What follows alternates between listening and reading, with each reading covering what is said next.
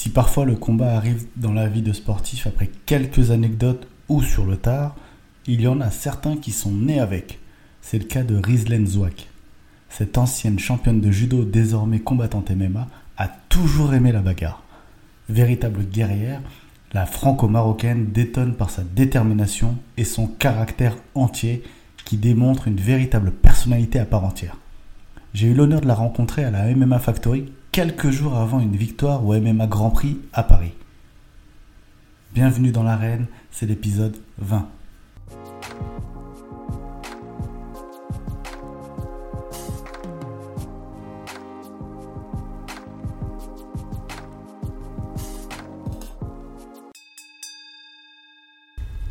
Bonjour Rizlen. Bonjour euh, Saïd. Euh, bienvenue dans l'arène. Merci euh, d'avoir accepté l'invitation. C'est un, véritable honneur de, t'avoir avec moi. Bah, merci beaucoup pour toi. Merci surtout à toi pour de m'avoir invité, d'avoir pensé à moi. Ça fait toujours plaisir. avant toute chose, ce que j'ai l'habitude de faire, je vais te laisser te présenter quelques, en quelques mots auprès du grand public pour que ceux qui ne te connaissent pas, voilà, sachent qui tu es. Des trucs que j'aime pas faire. Bon, bah, je m'appelle Rizlen Zouak, euh, ancienne internationale de judo. J'ai fait 10 ans en équipe de France et j'ai fini ma carrière avec l'équipe du Maroc où j'ai fait deux fois les Jeux Olympiques. Avec la France, j'ai fait championne d'Europe par équipe, championne d'Europe, euh, non, troisième au championnat d'Europe en 23 et plein de médailles. Bah, j'ai fait troisième au Jeux Med, euh, j'ai gagné deux fois les Jeux de la francophonie. Voilà, j'ai fait Londres et Rio et suite à ça, j'ai fait une reconversion dans le MMA. Depuis 2017, euh, je me suis mise au MMA. J'ai 4 défaites et. Euh, non, j'ai 4 victoires et 3 défaites. et voilà, et je combats la semaine prochaine euh, à Paris au MMA GP. Super, merci, c'est complet. C'est complet, c'est complet. Du coup, à quel âge tu as commencé les sports de combat? Ah, j'ai commencé le judo à l'âge de 6 ans. Mais avant le judo, ah, ça que je faisais du tennis. Ah À 5 ans. j'ai fait un an de tennis, mais en face, il y avait le judo. Mais j'étais tout le temps au judo. Ah et l'entraîneur, c'était l'ami d'enfance de ma maman. Il s'appelle Barik. Euh, et, il dit Mais ta fille, elle est tout le temps là. Autant la mettre au judo. Et vu que j'étais un garçon manqué, bah je me bagarre avec les garçons. donc euh, voilà comment ça s'est fait depuis que j'ai l'âge de 6 ans. J'ai... Ouais, donc euh, t'as tout vu en judo. Euh. Voilà. Et quand j'avais 10 ans, je disais mon rêve c'est de faire les Jeux Olympiques. Ah ouais? D'accord. J'ai même un petit article avec le bien public de la Côte d'Or. Ok. Et bah, où je disais à 10 ans je vais faire les Jeux Olympiques et bah, j'ai réalisé mon rêve. Hein, voilà. Et alors, j'ai même pas prévu de te poser la question, mais les JO, alors qu'est-ce que ça représente? Bah, C'est la consécration de toute une carrière, même s'il n'y a pas une médaille. C'est comme euh, au MMA, c'est l'UFC. Et bah, dans les sports olympiques, bah, c'est les Jeux Olympiques. Et bah, c'était euh, bah, c'était magique. Il n'y a rien à dire, c'est magique. C'est vrai que ça a une ampleur de dingue. ouais. ouais. vraiment, le village olympique, tu vois tout euh, tout le monde est simple, ne se la raconte pas, tout le monde se dit bonjour, euh, même au réfectoire quand on mange, tu peux manger à côté du Sean Bolt, tu peux manger à côté de Serena Williams, mais c'est magique. du coup, tu as commencé, tu m'as dit à l'âge de, 6 ans. alors, je sais que quand je pose les questions d'habitude aux, aux combattants, combattantes, je leur dis, ouais, est-ce que ça a été compliqué de commencer la boxe, euh, le, judo, etc. Et on me dit, ouais, mes parents, euh, ils disaient non, etc. Sauf que toi, au final, ça va être facile parce que tu es ah une famille de combattants. Euh, oui, mes parents, ils étaient à fond. Dieu merci, j'ai eu des parents qui m'ont soutenu. En même temps, je faisais de l'athlétisme et du handball. Et en fait, à l'âge de 13 ans, j'ai dû choisir à chaque fois c'était pareil d'élimination. Après j'ai enlevé l'athlétisme, après j'étais en mode euh, handball, judo. Et en fait j'ai dû choisir soit sport études judo, soit sport études handball. Bah, j'ai choisi le judo et je suis partie au Pôle France à Strasbourg et voilà, bah, mes parents à l'âge de 14 ans ils m'ont laissé partir euh, à Strasbourg en sport études. Euh, c'est pas facile pour une, voilà, je suis musulmane, euh, c'est pas tout le monde qui a cette chance-là d'avoir euh, la possibilité, la chance d'avoir des parents qui laissent partir sa fille, parce que le garçon c'est pas pareil, sa fille à l'âge de 14 ans, donc Dieu merci, j'ai des parents formidables et c'est grâce à eux que j'en suis là et que mes parents ils, ont charbonné pour me payer sport-études, pour que j'aille au plus haut niveau. Ils étaient également dans les sports de combat, tes parents? Du côté de mon père, de ma mère. Mon grand-père, euh, bah, ancien boxeur, euh, en boxe anglaise, c'était l'ami de Marcel Cerdan. Et à Casablanca. Ouais. Bah, c'était des amis, hein, et, voilà, et ils ont boxé ensemble. D'accord. Et euh, aussi du, bah, mes oncles et même ma mère, les frères et sœurs de- des lutteurs. Et, justement, est-ce que tes parents, comme ils sont euh, dedans, est-ce qu'ils regardent tes combats? Oui, ils sont à fond. Mon père, il m'engueule. Mon père, il m'a dit tu... Je vais venir te voir au mois de décembre, parce qu'au mois de décembre, je comprends, si tu perds, je vais dans l'octogone et je te tape devant tout le monde. Pour rigoler. Non, mon père, il est à fond. Au début, la première fois quand je leur ai dit que je me mettais au MMA, il m'a dit Ma fille, t'es folle. Ah Ah oui. Et, et ma, ma mère, elle- quand ils ont vu, ils étaient avec mes, mes frères et sœurs, ils ont mis euh, l'écran et tout. Et c'était au Cage Warrior. En plus, je prenais euh, Léa Macour, euh, tout le monde la connaît, gros- euh, grosse tête de- du Bellator. Bah, sa seule défaite, c'est avec moi. Et, euh, et, euh, ma mère a dit ah, non, non, je peux pas regarder, je peux pas regarder. Mes parents, et quand ils ont vu ce combat-là, mon père, là, il a dit Ah, ma fille, tu te bats bien. hein. et voilà, et depuis, ils sont à fond. Tu- Voilà. T'es plus fort que ton père, plus forte que ton père, du coup, c'est bon. On n'est pas plus fort que nos parents. Et voilà.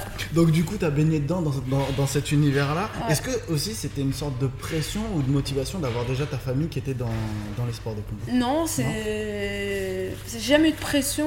Non, au contraire. euh, Te dire par exemple, ouais, il faut bah, que je la niveau, comme C'est comme si c'était un héritage. L'héritage de mon grand-père, en Ouais. fait. Et ma mère, à chaque fois, me dit euh, Tu me fais penser à mon papa. Elle fait. euh, un jour, j'ai mis sur Instagram une photo de mon grand-père et moi, on est à la même position. Ouais, Et, euh, et ben, ma, famille, ça les a touchés du côté de ma mère. ouais. Parce que tout le monde me dit bah, Tu me fais penser à notre papa. Ah, c'est magnifique ça comme, euh, comme compliment. Pour moi, c'est fait- comme- c'est l'héritage de mon grand-père, en fait, la boxe. Parce que. Au niveau de la boxe. Mais du coup, alors au niveau boxe, t'es comment toi? Parce que comme t'étais au judo, Bah, est-ce que c'est bon maintenant que bah, je suis pas une boxeuse parfaite, mais je suis une boxeuse du MMA. Euh, voilà, les gens ils me disent ouais tu sais pas boxer et tout, mais excusez-moi, euh, j'ai commencé le- à boxer en janvier 2017. Bah oui. Euh, je suis très fière de moi d'avoir ce niveau-là, même si c'est pas le high level en boxe. bah, je suis très contente. Euh, pour le moment, je me suis pas pris de KO, à ce que je sache. Donc, euh, j'arrive à contrer les coups, euh, même en pied-point. Donc, par contre, je bosse très très dur le pied-point parce que je suis une perfectionniste et, je, je kiffe la boxe. Mais vraiment. Euh, comme, euh, comme tu me disais, oui, euh, est-ce que après le combat euh, de ma dernière défaite, tu as des trucs à apprendre? Ouais, les déplacements. Parce que Ouais. les déplacements de boxe et de judo, ça n'a rien à voir. Donc euh, oui, il y a ça, j'apprends les déplacements. Donc c'est pour ça, des fois, quand on me voit en mode déplacement, bah, des fois j'ai mes déplacements de judo. hein, j'ai fait 25 ans de judo. Mais euh, je travaille dur pour euh, être une, une combattante de high level. Mais pour le moment, je suis, je suis contente de ce que je suis et j'ai encore beaucoup de travail. Est-ce que quand t'étais petite, tu m'as dit que t'es- t'étais un garçon manqué, mais Ah est-ce que, est-ce que ouais, justement t'as as eu cette étiquette-là pendant longtemps? Ouais je, genre, je me bagarrais avec les garçons. Genre, je défendais mon cousin. euh, J'étais un garçon manqué. Survêtement, tout. euh, jamais en robe. Et est-ce que justement, quand tu as, commencé à grandir, est-ce que on, a, on t'a encore collé cette étiquette-là, elle est restée ou est-ce que Non. ça a été compliqué ou... Euh, j'ai commencé à grandir, j'ai commencé à devenir plus féminine. D'accord. Quand j'ai commencé à aller euh, au collège Ouais. et tout, j'ai commencé à être féminine et j'adore la mode. voilà. Ouais, comme quoi on peut être, euh, on peut être combattante. Et mon image que euh, je joue beaucoup sur euh, les réseaux sociaux, c'est qu'on peut être une combattante Mhm. de MMA ou de n'importe quel sport et être féminine. Souvent, le grand public, c'est les sports de combat, ça n'a pas de cerveau. Et Non. quand c'est une femme, c'est un, c'est un Ah non. bonhomme. Il y a des grosses, il y a des gens euh, qui ont- Si vous savez le nombre de cerveaux qu'il y a dans le sport, il faut pas négliger. Ouais. Hein. Faut pas dire ça. euh, C'est pas tout que dans les muscles. hein. Exactement. Et puis même euh, si on fait un sport de combat, faut- il y a une intelligence euh, du combat. Donc il faut euh, savoir au niveau du game plan et tout, analyser un combat, c'est aussi, ça fait partie de l'intelligence du sport. Le MMA, justement, c'est le sport de combat qui est presque le plus compliqué à- en termes d'intelligence, entre guillemets, non Bah, euh, pour moi, euh, a un sport, le JJP. Le JJP, je pour moi, c'est des surdoués. Ouais. Parce que pour moi, c'est un sport de, de- des grosses têtes. Je les appelle les grosses têtes. Parce que c'est vraiment un, un sport très dur. Et euh, oui, le MMA, c'est sport. Il y a tous les sports. Et il faut négliger aucun sport. Il faut tout apprendre. Et dans un combat, tu as une seconde d'inattention, bah, tu peux te prendre un KO, tu peux te prendre un étranglement, tu... un coup de pied, une droite. Donc c'est pour ça qu'il faut tout apprendre. Est-ce que ça fait mal de prendre un, un étranglement Étranglement, je ne me suis jamais fait étrangler. Mais au mois de janvier, j'ai pris une clé de bras. Ouais.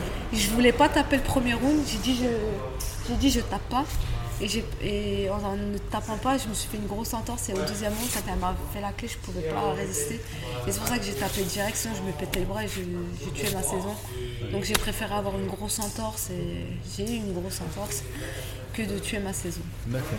Est-ce que, ouais, bah justement, j'allais, te demander, euh, euh, est-ce que tu as eu des moments euh, compliqués dans ta carrière? Je parle même du début en tant que judoka et même maintenant en, Ah, euh, au judo, oui, j'ai eu une période très dure. euh, ça- euh, j'ai eu euh, un gros problème de santé où j'étais entre la vie et la mort. euh, c'est en 2006. En fait, j'ai eu une intoxication alimentaire D'accord. et en fait, j'ai eu un staphylocoque. J'étais hospitalisée. J'étais en équipe de France à cette période-là et j'étais euh, genre montante. Ouais. Et euh, j'étais genre. euh, J'étais numéro 3 française. euh, J'aurais pu être même être derrière Lucie Docos. Parce que c'était Lucie Docos la numéro 1. D'accord. Et en fait, bah, ce problème de santé, ça m'a tout tué parce que j'ai perdu 11 kilos en 3 jours. J'étais branchée au niveau du cœur, j'ai failli mourir. Et en fait, après ça, je suis revenue. J'ai rien lâché. Et je suis revenue au level. Mon level, elle regarde derrière. euh, bah, je fais les Jeux Olympiques avec le Maroc. C'est ok, j'ai fait avec le Maroc. Les gens pensent que parce que j'ai changé de pays, c'est plus facile, mais non, non, j'ai fait le même cursus que si j'étais en équipe de, France. Voilà, j'ai fait les tournois, j'ai fait, faut être dans les 14 meilleurs mondiaux, faut être dans le classement. Donc euh, je suis repartie de zéro et j'ai réussi à faire deux fois les Jeux. Donc euh, pour moi, quoi qu'il arrive dans ma vie, je serais fière de moi parce qu'en 2006, j'ai failli mourir. Donc euh, pour moi, c'est que du bonus. Voilà, faut, toujours relativiser dans la vie et il faut penser à des gens, voilà, comme des gens, ils meurent le Covid, voilà, j'ai perdu mon père au mois d'avril et, il, il était à fond derrière moi. hein. Et, euh, et du coup, euh, non, il faut relativiser dans la vie, dans le sport. Et, les défaites, c'est rien.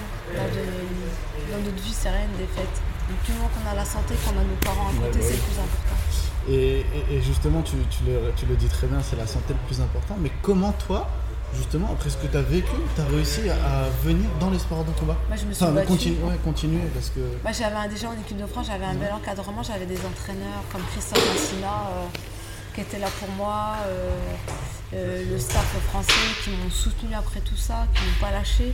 Donc ça joue beaucoup l'entourage. J'ai rien lâché, je me suis battue, j'ai dit. En plus, je suis revenue dans ma catégorie de poids, mais j'étais pas musclée. Et je suis revenue. Derrière, je fais troisième au championnat d'or moins de 23 ans. Euh, c'est le mental. C'est le mental. On lâche rien.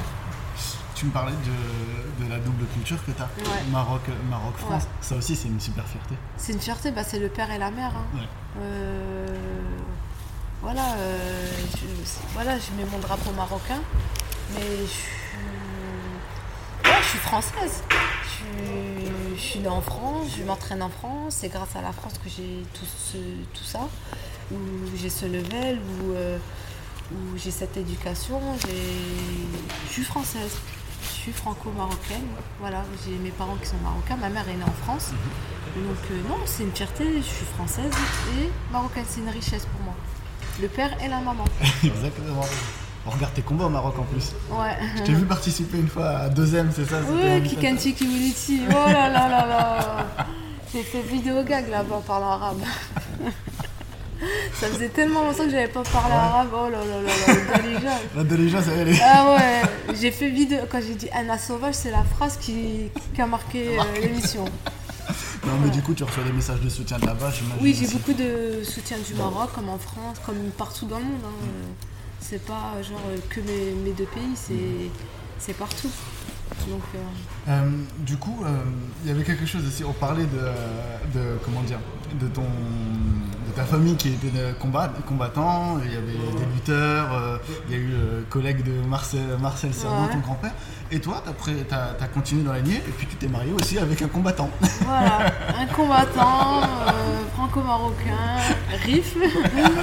Euh, bah lui, c'est vraiment. euh, Faisal, pardon. Ouais, Faisal. Lucine, c'est vraiment lui. euh, bah, c'est ma force. Et voilà, il a du vécu dans. Il fait partie des meilleurs Français. euh, Et puis c'est un des premiers Marocains qui a mis le drapeau aussi. Exactement. Donc, euh, et aussi en France, euh, il a l'expérience, il a. ouais, il a une absence de 4 ans parce Ouais. que voilà, euh, les gens se demandaient pourquoi il n'était pas là. Bah, il a perdu sa maman, Mm. son papa, euh, euh, voilà, en espace de 4 ans. Donc euh, là, cette année, c'était le papa du Covid, et il y a 4 ans, maman d'un cancer. Et euh, voilà, c'est un homme fort, et, et je me dis, avec tout ça, tu as réussi à faire tous ces résultats-là. Je fais, imagine, euh, bien dans ta tête, euh, c'est quelqu'un qui mérite d'aller à l'UFC, j'espère pour lui, et en tout cas, en tant que femme, je ferai tout pour le pousser vers le haut. Et non, vous faites tout, les deux. Vous allez à, l'UFC. Oui, Justement, ça, sera encore plus beau. Voilà, c'est notre objectif. Et justement, ouais, tu me dis que c'est ta force de soutien. C'est aussi, euh, je te pose pas la question euh, qu'on a dû te poser 20 000 fois, qui est un peu drôle, ok? Est-ce que vous réglez vos comptes dans l'octogone? Mais faut savoir qu'on parle pas de sport à la bah, maison. c'est ce que j'allais vous demander. Voilà. Est-ce que vous Le parlez sport, de sport c'est en Ouais dehors. Euh, c'est quand la maison. Tu parles même pas de tennis ou d'athlétisme vu que t'en as fait. Non, on parle Non. pas de sport, du. MMA, de si, euh, on n'est pas dans ce truc. Ok. Pas C'était la question que je voulais savoir. Voilà. Le sport, c'est voilà, toute la journée sport, la maison, c'est non, c'est. Netflix. Ça fait du bien de couper. voilà. c'est Netflix. voilà, Est-ce que t'as un surnom The Lyonnaise. The Lyonnaise Bah, on sait pourquoi du coup. Ah, tu- toi, tu penses c'est pourquoi bah, pour le Maroc. Ah, pas que ça. Sérieux Ah, non. Ah, d'accord. il y a une Tu vois, histoire à moi travers j'allais ce- Maroc, Lion de l'Atlas. Il y a aussi ça, mais surtout mon Ah. petit neveu. Ah Milan. Alors quand il était bébé, petit, on regardait le roi lion. Et en fait, depuis ça, il m'appelle Tataillon. Tata Lion. Et en fait, le- mon neveu et mes nièces, qui sont des jumelles, ils m'appellent Tataillon. Voilà, ils savaient pas dire le lion, ils, Ouais. ils disaient le lion. Donc euh, c'est Tataillon. Et voilà. Voilà pourquoi Ah, je excellent. lyonnaise. Donc le roi lion. Voilà, Ok, dis au ok. roi lion. Eh ben alors là, Tout le temps, on était posé, on regardait le vrai. Et alors d'aujourd'hui, on, on regarde toujours le lion. C'est notre truc à nous. Voilà. Alors franchement, je préfère encore plus la référence lion, tu vois, que Voilà, le c'est de voilà. Eh ben, je suis bien content là, tu vois. Euh, Est-ce que tu avais des modèles? Tu sais. euh, Alors toi, ça va être peut-être facile parce que du coup, tu m'as dit que tu avais ta famille. En judo, déjà, en mais- judo, c'est l'Arbi Ben Boudaoud. Ah oui. Et en plus, euh, je l'ai eu comme en, en tant qu'entraîneur. Donc euh, voilà. Mais en MMA, euh, j'ai- j'aime bien Cyborg. Ouais.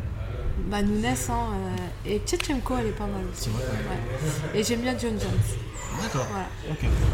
Grosse ref, ouais. Et euh, Rose, par rapport à son mental, je, me- je- je la vois comme elle, euh, au niveau le face-à-face, calme et tout, la force tranquille. L'UFC, c'est un objectif du coup? Oui. Alors, on vient de citer pas mal de Ouais. tous les noms de. Oui, c'est un objectif. Mais je ne veux plus trop parler de l'UFC, parce qu'à chaque fois qu'on parle de l'UFC, à chaque fois j'ai des défaites derrière. Donc, Parle pas de euh, l'UFC, vous avez entendu Là, je, je- comme on dit, step by step. T'as bien raison. Là, je pose. Oui, mais ma GP, après mon combat reste, et après on verra. Ce qui doit arriver. Euh, c'est ce que j'allais te demander. Est-ce que tu as, des objectifs? Tu as 35 ans, c'est pas pour te vieillir, au contraire, parce que je sais que même dans le MMA, il y en a qui vont jusqu'à la quarantaine, etc. Est-ce que tu as des objectifs, euh, comment dire, à terme là, dans le, dans le MMA Alors, On parlé du UFC, j'ai Ouais, pas envie qu'on ça, c'est le grand. C'est comme les Jeux. Olympiques, c'est le- Et est-ce qu'ensuite, tu, tu penses déjà à ton après-carrière, par exemple Euh, déjà, bah voilà, j'ai 35 ans, mais il faut savoir que 35 ans, c'est qu'un chiffre. Mm. Du moment que mon corps, parce que je reçois des messages, oui, elle a 35 ans, nanani, nan. Non, 35 ans, c'est qu'un chiffre. Du moment que mon corps est capable de pouvoir avoir toute cette charge d'entraînement et faire tout ça, ben voilà. Donc, euh, moi, je suis en pleine forme, il n'y a pas de problème. Le seul truc qui peut me faire arrêter, c'est tomber enceinte, ou voilà, c'est le seul truc. Après, euh, tu m'as dit Par exemple, après un- une après-carrière, est-ce que tu Ah, sais mon après-carrière, oui, avec des- mon mari, on aimerait, euh, voilà. euh, moi, j'aime bien, j'ai un truc depuis très longtemps avec les handicapés.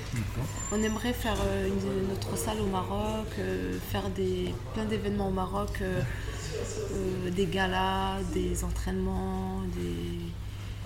faire une évolution au Maroc. Voilà. Donner notre savoir, euh, parce qu'au Maroc, ils n'ont pas la chance comme nous en France d'avoir les structures qu'on a. Et du coup, euh, leur donner cette chance avec nos savoirs, euh, lui, lui, c'est un combattant complet, que ce soit en boxe, en grappling. Moi, je suis plus dans le domaine judo. J'ai un peu la boxe et tout, mais bon, je ne me dis pas comme lui, voilà. Donc, leur donner. voilà, on sait qu'au Maroc, il peut avoir de grands champions. Et euh, c'est juste, il faut être là derrière eux.